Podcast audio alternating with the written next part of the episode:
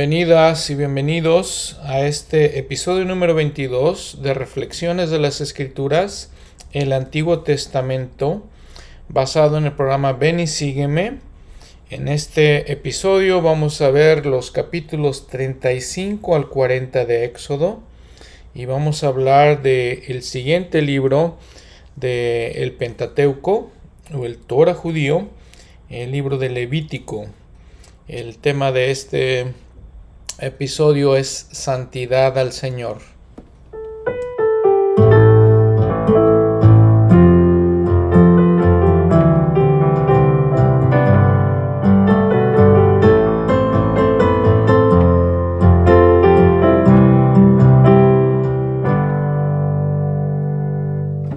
Bueno, miren, para que tengamos una perspectiva, un contexto de lo que hemos estado hablando, Hemos estado hablando de cómo el Señor a los israelitas ya en el desierto que habían salido de Egipto les había dado un código de leyes, un código de, de ordenanzas, de cosas que tenían que hacer para dirigir sus mentes hacia Jesucristo, hacia la expiación del Señor y hacia su misión en la tierra.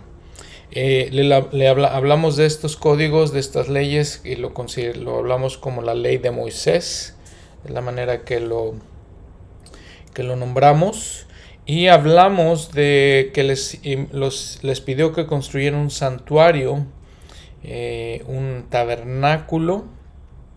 Es algo que dijimos era eh, precedía a, a, construir un templo. Vimos cómo el Señor les da leyes y les da eh, el plan, el diseño de cómo construir este tabernáculo. En este episodio vamos a ver más a detalle lo que el Señor por medio de Moisés les dice, les repite nuevamente, les da todos los detalles de cómo construirlo, les da todas las, las especificaciones de cómo hacerlo, lo vamos a ver en este, en este episodio. Eh, vamos a ver cómo les pide al pueblo de Israel que, que traigan todos sus eh, bienes, las cosas que ellos consideren valiosas y que van a ayudar a la construcción de este tabernáculo. Hablamos también en el episodio pasado de cómo el Señor establece ciertas eh, manera, la manera en que los sacerdotes serían llamados cómo les dice que serían vestidos. Hablamos de algo muy, muy trascendente en la historia del pueblo de Israel, que fue que cuando Moisés subió al monte Sinaí a recibir instrucciones de Dios y regresa, eh, tardó 40 días aproximadamente en hacerlo y los israelitas se, desesperaron, eh, cometieron ciertos actos de iniquidad realmente al construir un, becerro de oro y empezar a adorarlo. Y eso cambió toda su historia. Eso cambió toda su historia porque entonces ya no pudieron recibir todas las ordenanzas y todas las bendiciones que, que convenían con este, estas instrucciones que tenía Moisés. Vimos que se les iba a dar el sacerdocio de Melquisedec, sin embargo se les tuvo que dar una ley menor que es el sacerdocio de Aarón. Y el sacerdocio de Aarón se le dio principalmente a la tribu de Leví. De las doce tribus de Israel, de los doce hijos de Israel, el Leví y sus descendientes fueron los, los escogidos para recibir este sacerdocio. Tenemos que recordar también en episodios anteriores que Moisés y Aarón eran descendientes de Leví, descendientes de esta tribu, y entonces a ellos se les dio este sacerdocio que le llamamos sacerdocio arónico o sacerdocio levítico. Entonces en este libro de Levítico se refiere a ellos y se refiere a toda la manera en que, en que los, los sacerdotes se tenían que vestir y la, la, manera en que tenían que ejecutar los ritos, las ordenanzas que, que les daba el Señor. Miren, repasando esto en el capítulo 34 nuevamente de Éxodo, dice versículo 1, y Jehová dijo a Moisés, labra dos tablas de piedra como las primeras, y escribiré sobre estas tablas las palabras que estaban en las tablas primeras que quebraste. Recuerdan que Moisés, bajando al Sinaí, ve a los israelitas adorando el becerro de oro, eh, teniendo una fiesta, eh, quebra las tablas. Y vimos que en la traducción de José Smith dice que eh, al quebrar esas tablas, en eso se cancela también el, el sacerdocio de Melquisedec que iban a recibir los israelitas. Y en versículo 4, y Moisés labró dos tablas de piedra como las primeras, se levantó de mañana, subió al monte Sinaí como Jehová le, le mandó Jehová, y descendió, y Jehová descendió en la nube y estuvo allí con él, proclamando el nombre de Jehová. Y pasando Jehová por delante de él, proclamó, Jehová, Jehová, Dios misericordioso y piadoso, tardo para la ira y abundante en benignidad y verdad, que guarda la misericordia a millares, que perdona la iniquidad, la transgresión y el pecado, pero de ningún modo tendrá por inocente al malvado, que castiga la iniquidad de los padres sobre los hijos y sobre los hijos de los hijos hasta la tercera y cuarta generación. Eh, qué hermosa escritura donde eh, se proclama que Jehová es un Dios misericordioso, piadoso, tardo para la ira, abundante en su bondad y, perdón hacia nosotros. Y que es abundante en verdad también, que solamente nos habla con la verdad, guarda la misericordia millares, perdona la iniquidad, la transgresión y el pecado. Eh, otra vez las escrituras nos guían hacia Jesucristo, hacia la misericordia de Dios. Pero qué, qué hermosa escritura. Dice también el versículo 8, entonces Moisés apresurándose bajó la cabeza hacia el suelo y adoró a Dios. Y dice, por cómo perdona este pueblo dura serviz y perdona nuestra iniquidad y nuestro pecado. Y entonces regresando nuevamente a los capítulos 35 al 40 de Éxodo, el Señor habla de las vestiduras de los sacerdotes, habla de las cosas que tenían que hacer en el tabernáculo. Eh, esto también decíamos, muy importante reflexionar toda la similitud o cómo es exactamente eh, o muy parecido a lo que existe en los templos en nuestra actualidad. Y si hemos estado o hemos entrado al templo, podremos darnos de cuenta de estas cosas, desde las ordenanzas hasta la manera de vestir de los sacerdotes. En la actualidad tenemos el sacerdocio Melquisedec, mencionamos también, y eso significa que las bendiciones llegan a todos los hombres dignos de poseer ese sacerdocio. Esta, esta bendición es abierta a, todos los hombres, no solamente a un grupo de hombres, sino a todos los hombres. Entonces vean en su capítulo 35 de Éxodo, perdón, y Moisés hizo reunir a toda la congregación de los hijos de Israel, les dijo, estas cosas que son las cosas que nos estas son las cosas que Jehová ha mandado hacer, seis días trabajarás, pero el séptimo día será santo día de reposo dedicado a Jehová. Repitiendo el mandamiento del día de reposo, recordamos que es una señal del convenio que, Jehová estaba haciendo con el pueblo de Israel. Día de reposo es una señal igual para nosotros como miembros de la iglesia. En los siguientes versículos del capítulo 35 les habla de la vestidura del templo, les habla del tabernáculo otra vez, y vamos a ver entonces que este tabernáculo fue construido, era un templo portátil. Les digo, el Señor les da todas las instrucciones de cómo hacerlo. Pero si pueden este, eh, poner en su mente de cómo, es, cómo estaba construido. Les había recomendado pues que fueran tal vez en internet, pudieran buscar cómo, cómo estaba construido. Pero déjenme darles un poquito la explicación de todo esto. El Señor le dijo que construyeran con, por medio de cortinas alrededor un área donde iba a estar el tabernáculo. Adentro de esa área iba a estar eh, lo que ya consideramos este, las partes especiales del tabernáculo. Pero toda esta área era un patio exterior. Creaban un patio exterior. Si este podremos decir la manzana del templo, es algo como lo, lo podemos llamar de esa manera. Entonces les digo, en un patio exterior. Entrando al patio, y les digo, estaba construido de cortinas, entrando al patio se encontraba un altar, un altar de sacrificios.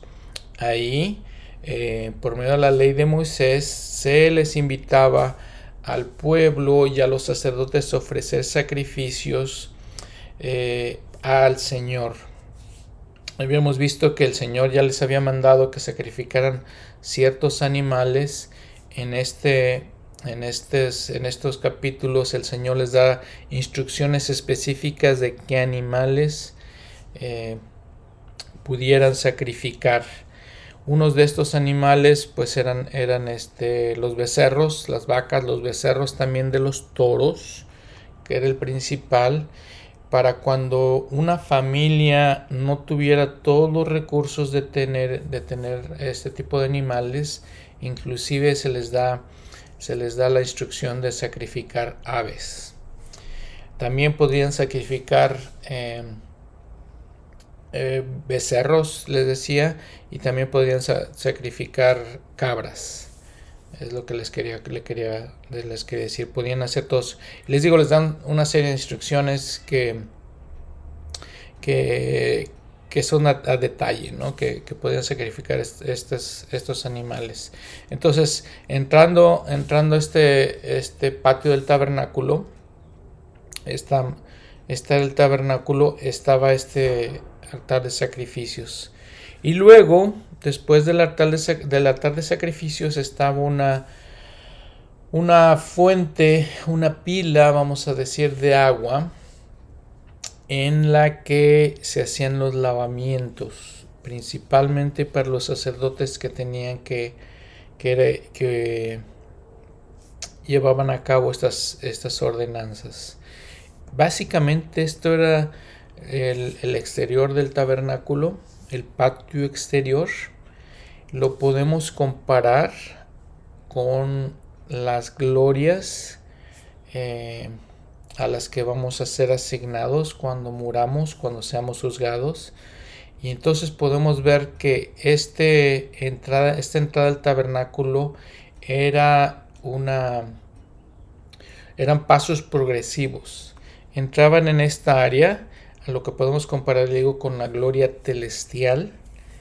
Entonces todas las personas pueden entrar a todos los que querían y tenían el deseo de ofrecer sacrificios lo hacían de esta manera.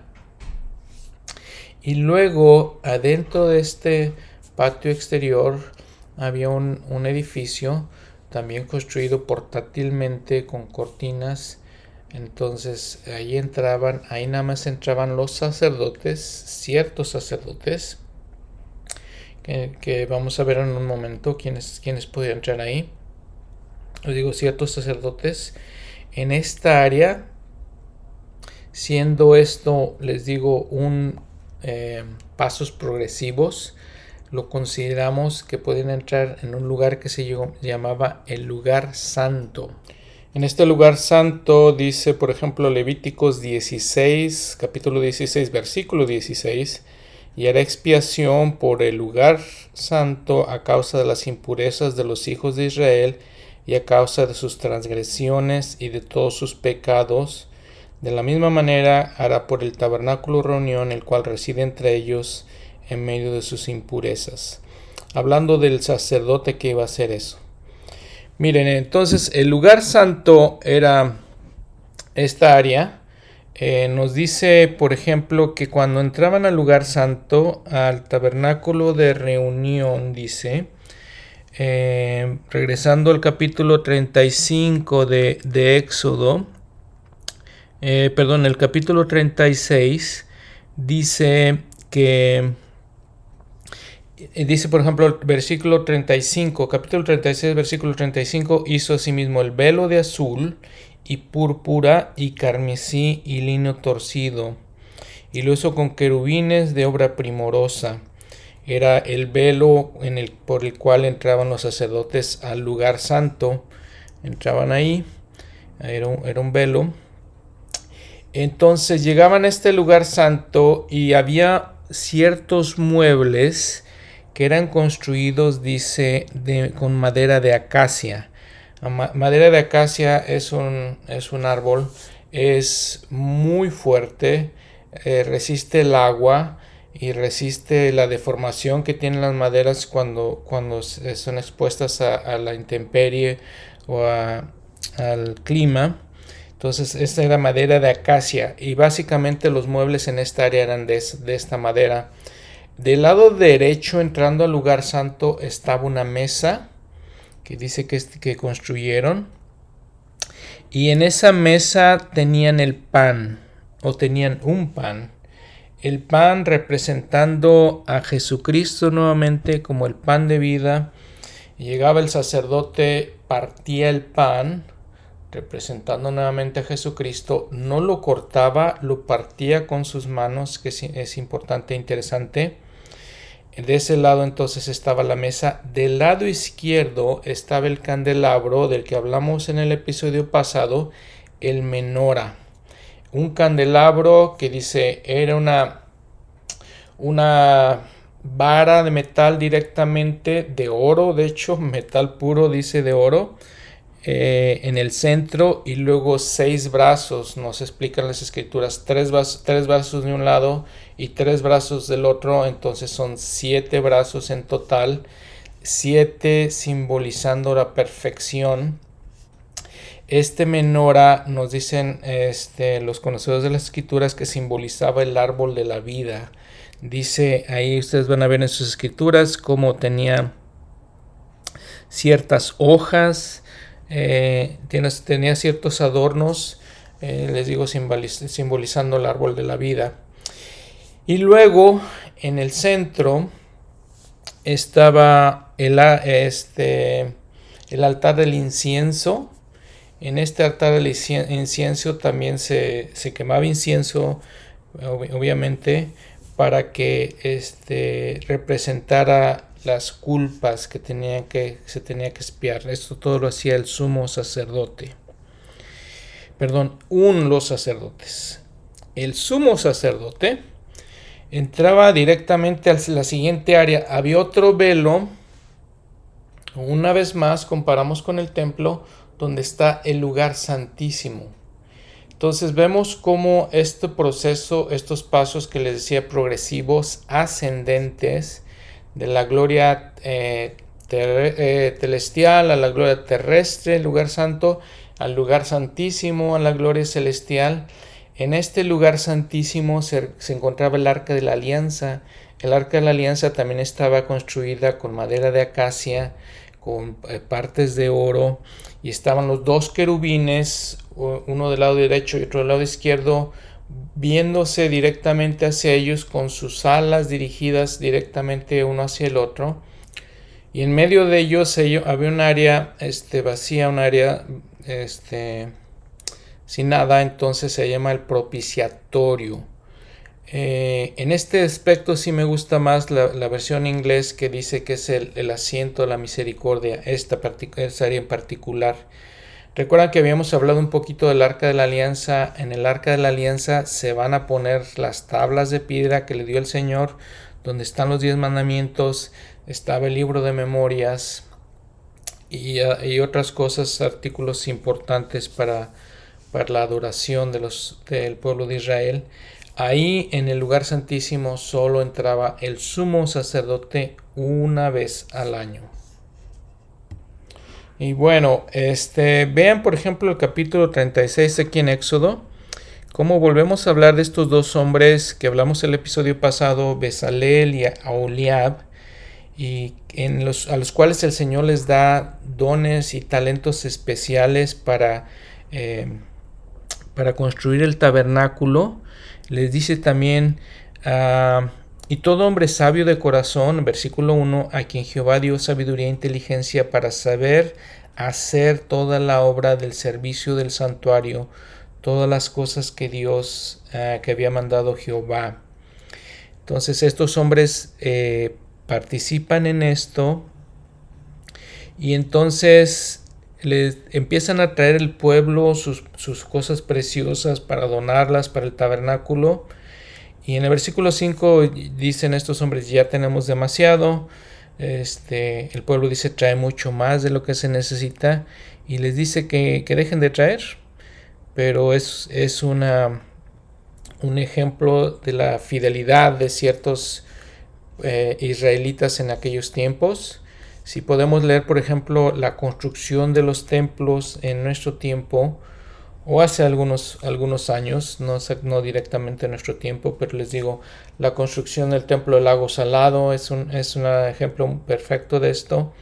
Eh, la, construcción de los primeros templos en Utah, de cómo los eh, había artesanos, había ciertos hombres con ciertas cualidades específicas que ayudaron a construir el templo, que ayudaron a adornar el templo y cómo los miembros de la iglesia donaban de sus bienes para esto es exactamente la misma manera que se hizo en el antiguo Israel. Miren, hay, hay muchos detalles, ¿no? Este es un poco difícil mencionar cada detalle, sería demasiada información.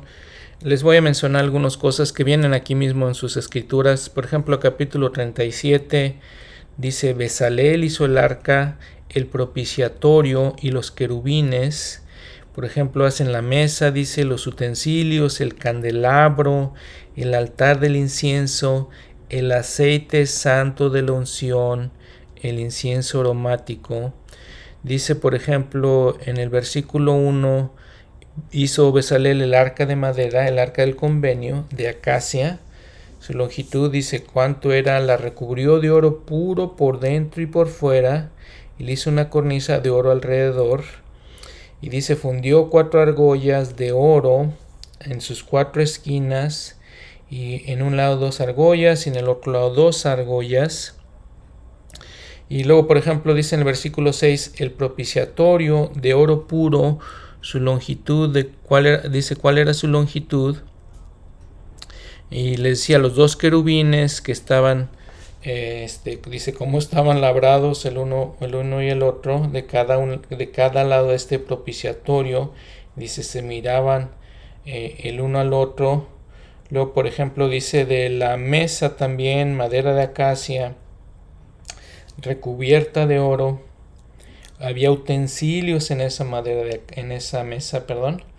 El versículo 17 hizo el candelabro también eh, de oro puro, lo hizo labrado a martillo, su pie y su caña, sus copas, sus cálices y sus flores de una sola pieza. Dice, de sus lados salían seis brazos, tres de un lado, tres del otro, en total eran siete. Decía que tenía, tenía flores, una flor de almendro, era el menora. Eh, el altar del incienso también dice que fue de hecho de madera también tiene este, cubierta de oro sus paredes alrededor y sus cuernos. Tenían cuernos en, cada esquina, eh, simbolizando eh, también los, los, sacrificios. El aceite santo de la unción, ya en el versículo 29, el mismo, les digo, el mismo simbolismo del aceite que nosotros usamos para ungir a los enfermos. Y el capítulo 38 hicieron el, el altar del holocausto, el, el, altar de los sacrificios afuera que estaba en la parte del patio. Era también de madera de acacia. Dice, tenía también cuernos en las cuatro esquinas. Esa la recubrió, la recubrió de bronce. Y los utensilios también que, que, que, que iban, que eran parte de esto. Dice que, por ejemplo, nos da todas las medidas y este nos dice todas, todas las cosas, les digo el diseño de cómo, cómo iba a estar todos, todos estos utensilios, todos estos muebles. Y vean lo que dice su encabezado de este capítulo 38. Dice 603.550 hombres hacen sus ofrendas.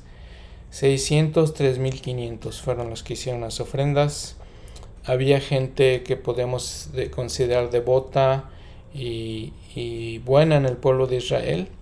Entonces ellos ofrecieron sus ofrendas. Capítulo 39.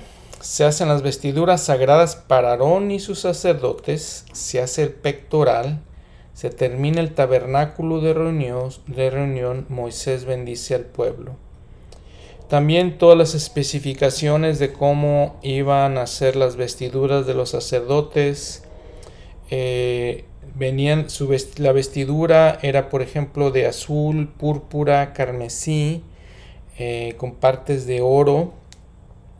También, si recuerdan, eh, o sea, tenía un manto, tenía una, una faja, tenían una mitra en la cabeza y recuerdan que habíamos hablado en el episodio pasado que tenían una lámina de oro en su frente que decía santidad al Señor. Dijimos que en nuestra Biblia en español dice santidad a Jehová, que es, exactamente lo mismo, pero en nuestros templos dice santidad al Señor. Y dice todas las cosas como con las que se tenían que, vestir. Y el pectoral, algo muy interesante. Dice, por ejemplo, el versículo 8, capítulo 39, versículo 8, hizo también el pectoral de obra primorosa, como la obra del efod de oro, azul y púrpura y carmesí, lino torcido, era cuadrado, estaba en el pecho del sacerdote, eh, nos dice las, las eh, la longitud, las, las dimensiones, y dice que tenía que, iba a tener cuatro hileras de piedras este pectoral. Nos dice todas las piedras preciosas que tenía que ver en él. En una venía una hilera de turquesa, una de zafiro. En, dice la primera hilera venía sardio, topacio, esmeralda. Y luego ópalo, ágata y amatista. Y todas las piedras, entonces eran doce piedras representando a las doce tribus de Israel. Versículo 14, las piedras eran conforme a los nombres de los hijos de Israel, so, 12 según los nombres de ellos como grabaduras de sello. Y eh, así era este pectoral, nos dice, sigue diciendo todas las, todas las, las cosas como, como nacer, el manto. Y este, muy interesante, ¿no? Todo lo que nos dice. En todas estas cosas les había comentado que si lo buscan en internet pueden tener una, ahí hay mucha información. Estamos muy agradecidos que les comento esto, una reflexión para que hagan. Eh, nos estamos muy, nos sentimos, eh, somos muy bendecidos de tener toda esta información tan accesible. Hay excelentes gráficas, no necesariamente de la iglesia, excelentes gráficas de cómo era la vestidura del sacerdote, de cómo estaba construido el tabernáculo. Los, los invito a que, vean ahí en, internet y les digo, hay excelentes, excelentes gráficas de, otras iglesias, de hecho les digo, muy interesante y eh, agradecidos porque tenemos la, opción de, de conocer estas cosas. Nada más quiero decirles, por ejemplo, el versículo 27 del mismo capítulo 39 Igualmente hicieron las túnicas de lino fino, obra de tejedor para Aarón y para sus hijos.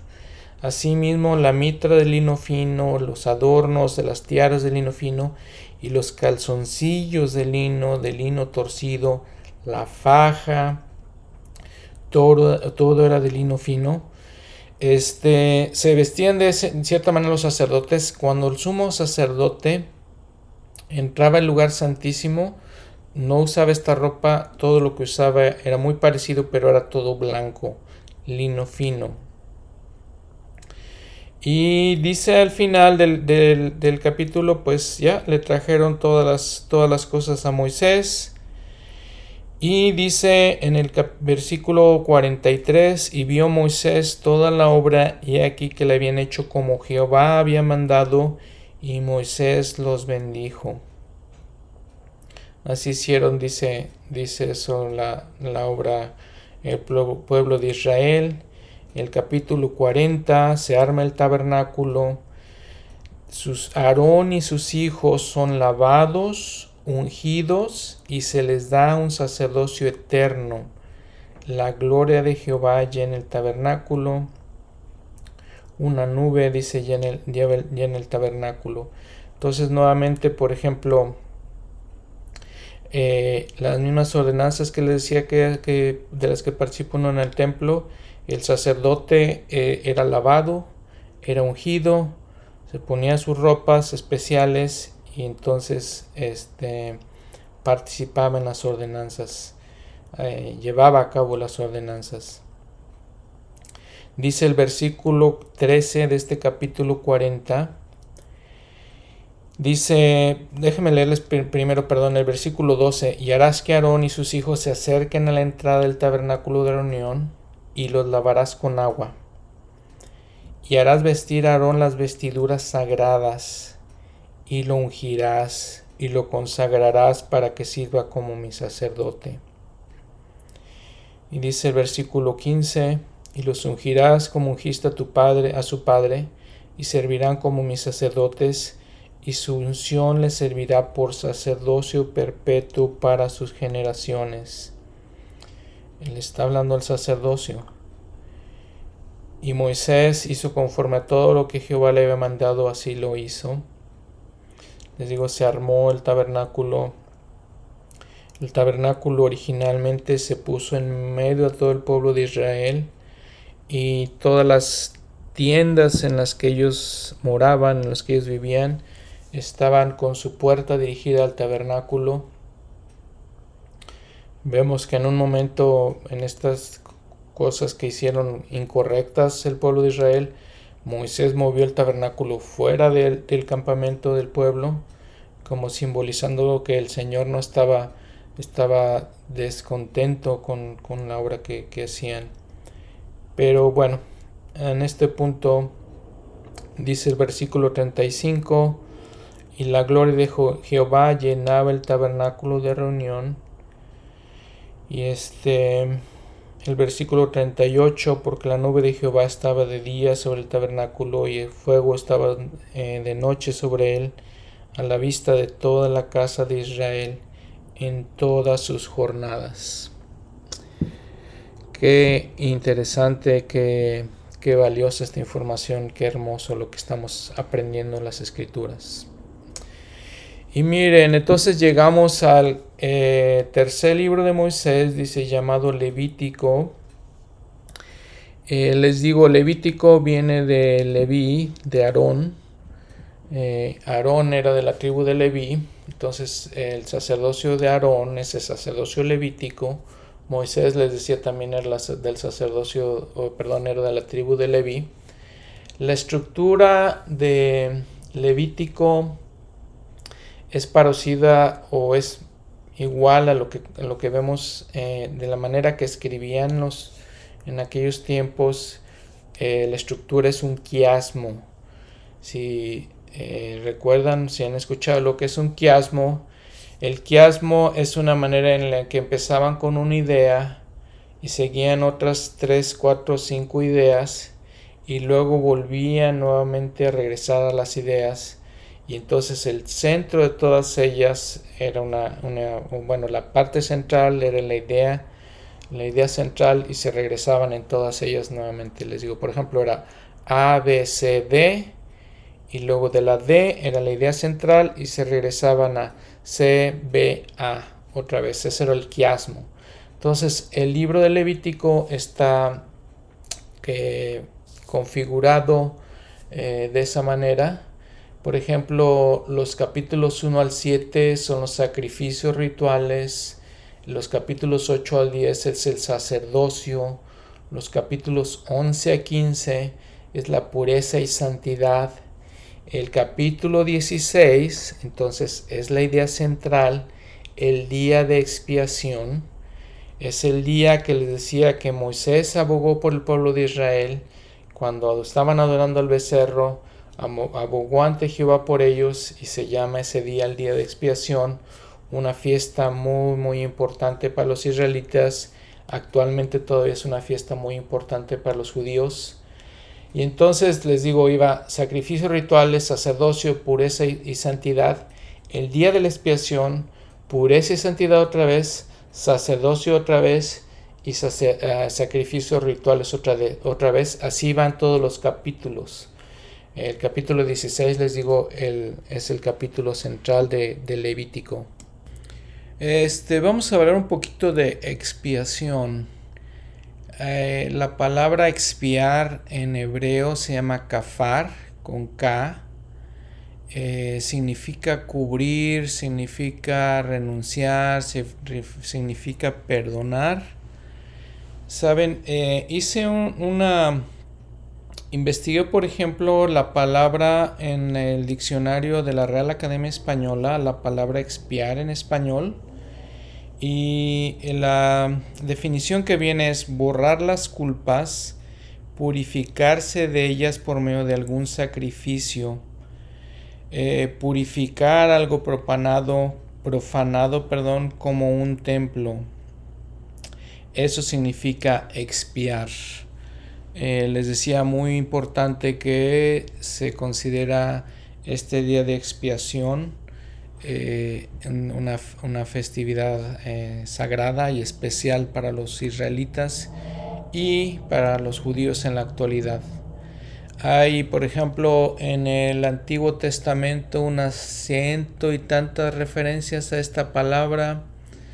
Eh, en el Nuevo Testamento solo hay una referencia. En eh, Romanos 5, versículo 11, y dice, y no solo esto, sino que también nos gloriamos en Dios por medio del Señor de nuestro Jesucristo, por medio del Señor nuestro Jesucristo, por quien hemos recibido ahora la reconciliación. Esa es la palabra que usa para expiación. Si ven en su nota al pie de la página, dice expiar, expiación la restauración a nuestro favor. Es la única manera que se, que se, se explica, se usa la palabra en el, en el Nuevo Testamento, la única vez que se usa la palabra en el Nuevo Testamento. Pero ven ahí Pablo que está hablando de, de Jesucristo, en el versículo 8, siendo pecadores, Cristo murió por nosotros y nos habla de reconciliarnos por medio de su sacrificio. El libro de Mormón, por ejemplo, hace referencia a esta palabra expiación 34 veces. Y bueno, pensando en la palabra reconciliación, re, volver a, conciliar, entonces por medio de la expiación de Cristo nos volvemos a conciliar con nuestro Padre Celestial. Es una perfecta aplicación de esa palabra. En otro, en otro simbolismo de esto, nos dice, por ejemplo, en Central del Libro de Mormón, nos habla de cómo eh, la palabra kafar para los hebreos era algo que utilizaban, por ejemplo, cuando había una tormenta de arena en el desierto, estaba en la tormenta de arena y entonces corrían a buscar un lugar de protección, una tienda para cubrirse. En la tienda los que tenían la tienda regularmente eran pues los jefes de las tribus, los jefes de las caravanas. Entonces corrían a la tienda, se protegían ahí, lo recibía el, el jefe de la caravana, el principal de ellos, y los protegía de esa manera. Es nuevamente simbolismos que podemos encontrar en estas culturas antiguas. Y entonces, por ejemplo, dice Levítico capítulo 6, y habló Jehová a Moisés diciendo, si una persona peca y comete una falta contra Jehová y niega a su prójimo lo encomendado dejado en su mano, o bien roba o despoja a su prójimo, o haya, lo, o haya lo perdido y después lo niega y jura en falso en alguna de todas aquellas cosas que suele pecar el hombre, acontecerá que puesto que ha pecado y ofendido, restituirá aquello que robó, o el daño del despojo, o el depósito que se le encomendó, o lo perdido que halló, o lo que haya jurado falsamente, lo restituirá por entero, y añadirá aquello la quinta parte, y pagará así por su culpa en el día de la ofrenda. Eh, es algo que les dice, les dice el Señor, ven, ven el versículo 7, y el sacerdote hará expiación por él, delante de Jehová y se le perdonará cualquiera de todas las cosas que haya, en las que haya sido culpable. Y entonces les dice, eh, manda, por ejemplo, versículo 9, mandaron a sus hijos y diles, esta es la ley del holocausto. Versículo 10, y el sacerdote se pondrá su vestimenta de lino y se pondrá calzoncillos de lino sobre su cuerpo, cuando el fuego haya consumido el holocausto. Y les decía, este, esta ropa de lino, ropa blanca, la ropa del templo del sacerdote, eh, muy muy interesante lo que tienen que hacer nada más una reflexión para que hagamos aquí lo que le está diciendo el Señor si, ah, si peca si hace una falta contra Jehová ¿cómo pecamos y cometemos falta, faltas contra el Señor? negamos a nuestro prójimo lo que nos encomienda, le robamos, despojamos a nuestro prójimo, hallamos lo que está perdido y negamos regresarlo a nuestro prójimo, eh, ofendemos, hacemos, despojamos, eh, todo ese tipo de cosas, juramos falsamente, todo ese tipo de cosas que les decía el, el episodio pasado que aquejan tanto nuestras sociedades, tanto, tanto aquejan nuestras sociedades, el Señor está diciendo, si hacen esto, tienen que arrepentirse, básicamente, y realizar una, oferta de, expiación. Bueno, y otros capítulos también vemos, les da una ley de salud, como la palabra de sabiduría, diferente, pero una ley de salud. Eran diferentes situaciones, diferentes tiempos, les da esta ley de salud. Por ejemplo, en el capítulo 11 les, les dice algo de eso. Capítulo 11, versículo 44. Les da todas estas leyes y dice, porque yo soy Jehová, vuestro Dios. Vosotros, por tanto, os santificaréis y seréis santos, porque yo soy santo. Así que no contaminéis vuestras personas con ningún animal que se arrastra sobre la tierra. Eh, hablándonos un poco de lo que de la importancia de usar nuestros cuerpos de proteger nuestros cuerpos de cuidar nuestros cuerpos contra cosas que les hacen daño y ser santos como él es santo y entonces vean el capítulo 19 de Levítico eh, se manda nuevamente a Israel, sed santos, vean que el Señor lo repite varias veces, vivir rectamente, amad a vuestro prójimo y guardar los mandamientos. Jehová revela y reitera diversas leyes y mandamientos. Se prohíben las hechicerías, la adivinación, la prostitución y toda práctica inicua y entonces dice, habló Jehová a Moisés diciendo, habla a toda la congregación de los hijos de Israel y diles, santos seréis, porque santo soy yo, Jehová vuestro Dios.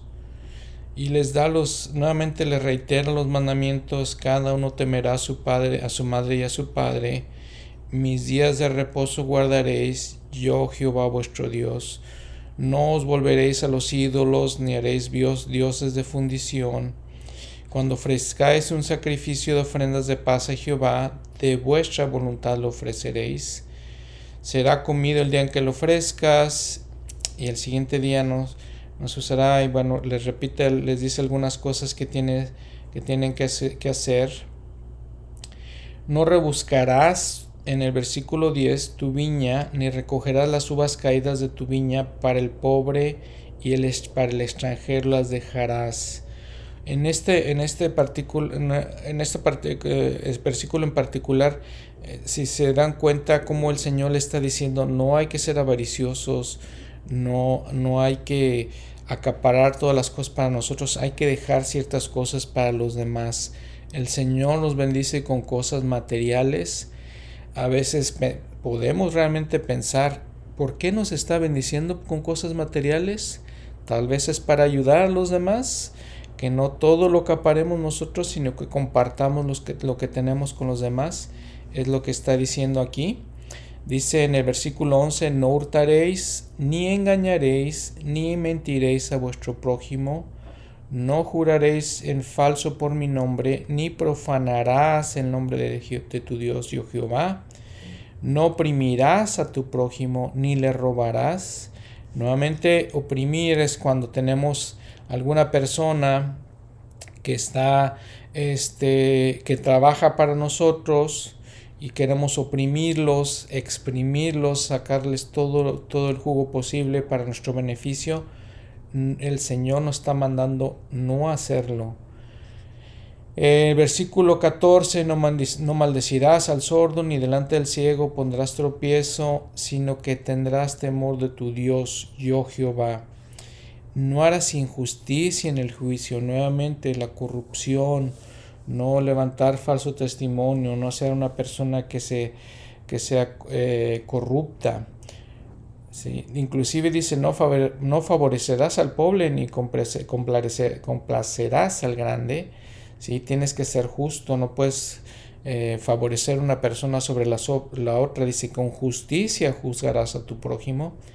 Vean el versículo 16, no andarás chismeando entre tu pueblo, no atentarás contra la vida de tu prójimo, no aborrecerás a tu hermano en tu corazón eh, no te vengarás ni guardarás rencor a los hijos de tu pueblo, sino que amarás a tu prójimo como a ti mismo. Está, nos está hablando del amor y la caridad. Es algo que el Señor mismo Jesucristo repitió en sus enseñanzas. Amarás a tu prójimo como a ti mismo. Aquí lo estamos ya viendo en el Antiguo Testamento. Y luego dice, mis estatutos guardaréis, habla del adulterio, de no cometer adulterio. Y si, si suceden estas cosas que, que ofrecieran eh, sacrificios, eh, en el versículo 26, no seréis agoreros ni adivinos. Interesante, no acudir a los adivinos en el versículo 28, algo muy popular en nuestros tiempos, y no haréis sajaduras en vuestro cuerpo, por un muerto ni imprimiréis en vosotros señal alguna. Nos está hablando de los tatuajes, básicamente, que la importancia de nuestro cuerpo, que si lo entendemos y lo tenemos en la perspectiva correcta, entonces podemos saber por qué no, podemos tatuar nuestros cuerpos. Eh, habla de la prostitución también. Mis días de reposo guardaréis, mi santuario tendréis en reverencia. Nuevamente le repite, no os, volvéis a los, no os volváis a los encantadores ni a los adivinos.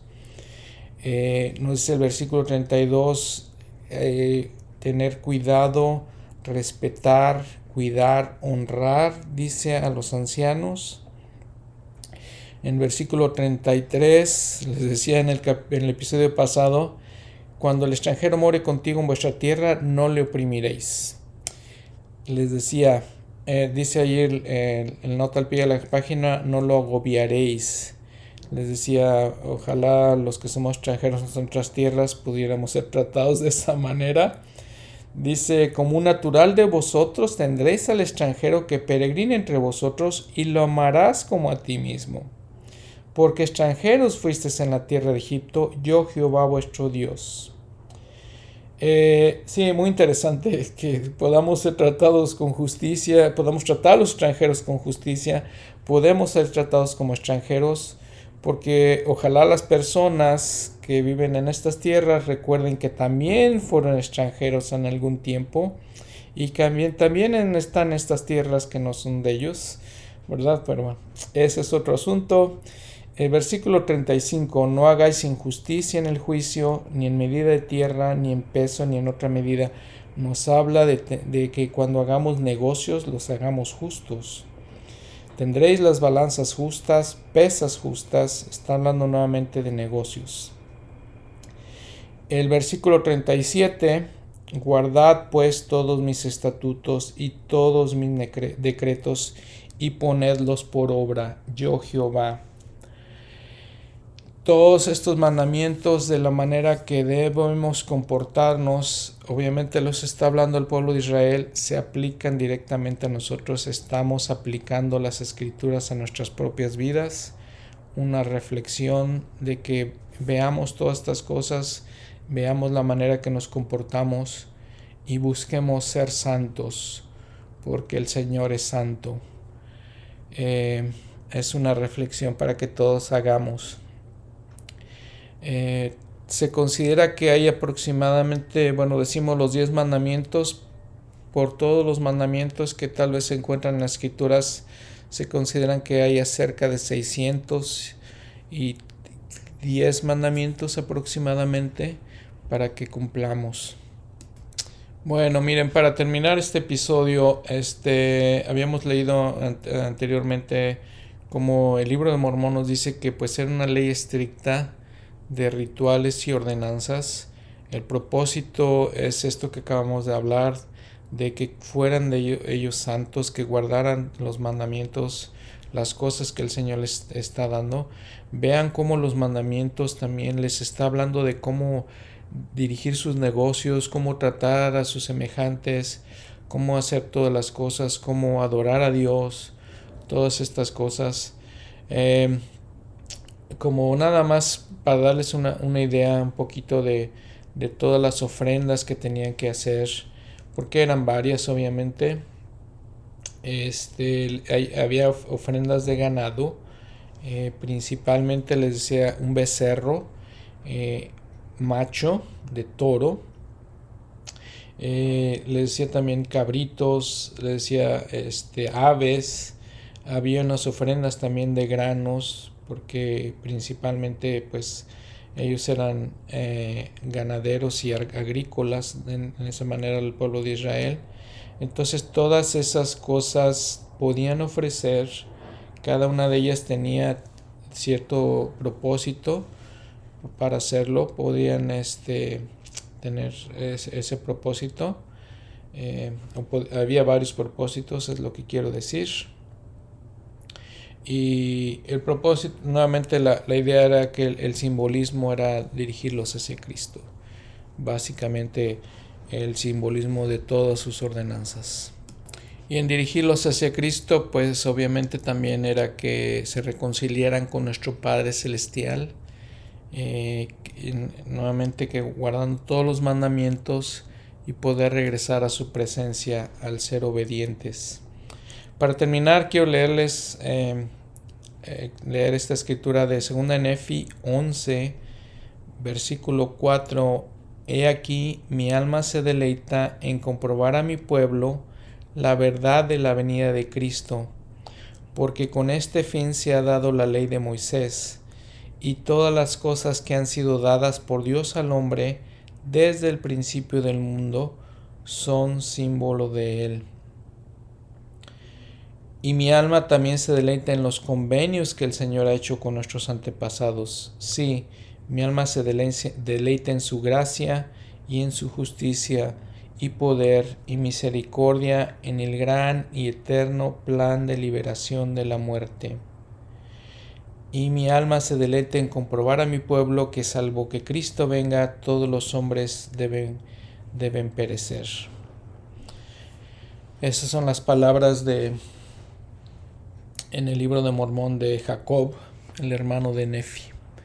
Gracias por escucharme nuevamente. Ojalá que haya sido de, instrucción, que podamos reflexionar en todas estas cosas eh, y podamos pensar en ellas, eh, meditarlas eh, atesorarlas en nuestro corazón, de que por medio de nuestro estudio, del entendimiento de estas, de estas doctrinas, de estas enseñanzas, podamos establecer una mejor relación con nuestro Padre Celestial, podamos entender mejor la expiación de Jesucristo, podamos, como dice el presidente Nelson, ha dicho últimamente en los discursos, arrepentirnos diariamente y cambiar y ser el tipo de personas santos como Él es santo. Que tengan una buena semana. Gracias. Hasta pronto.